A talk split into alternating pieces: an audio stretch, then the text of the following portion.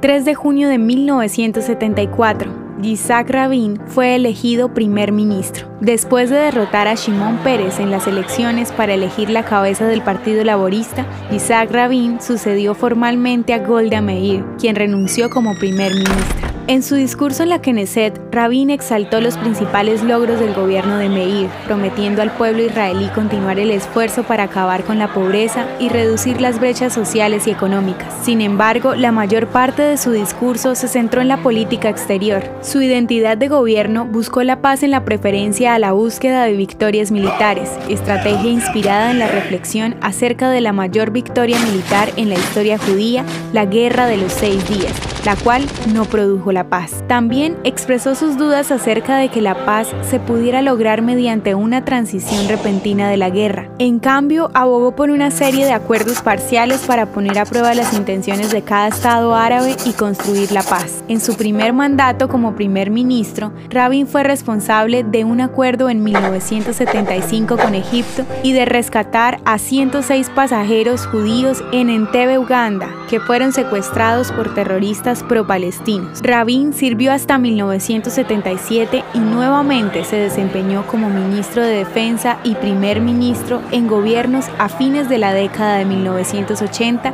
y principios de la de 1990. ¿Te gustaría recibir estos audios en tu WhatsApp? Compartimos nuevos episodios todos los días. Suscríbete sin costo alguno ingresando a www.hoyenlahistoriadeisrael.com. Hacerlo es muy fácil. También puedes encontrarnos como arroba hoy en la historia de Israel en Instagram, Facebook, Spotify y otras plataformas digitales. Comparte este audio para que otros conozcan más acerca de Israel. Este proyecto es realizado por Philos Project. El contenido original de Hoy en la historia de Israel fue provisto por el Centro para la Educación sobre Israel.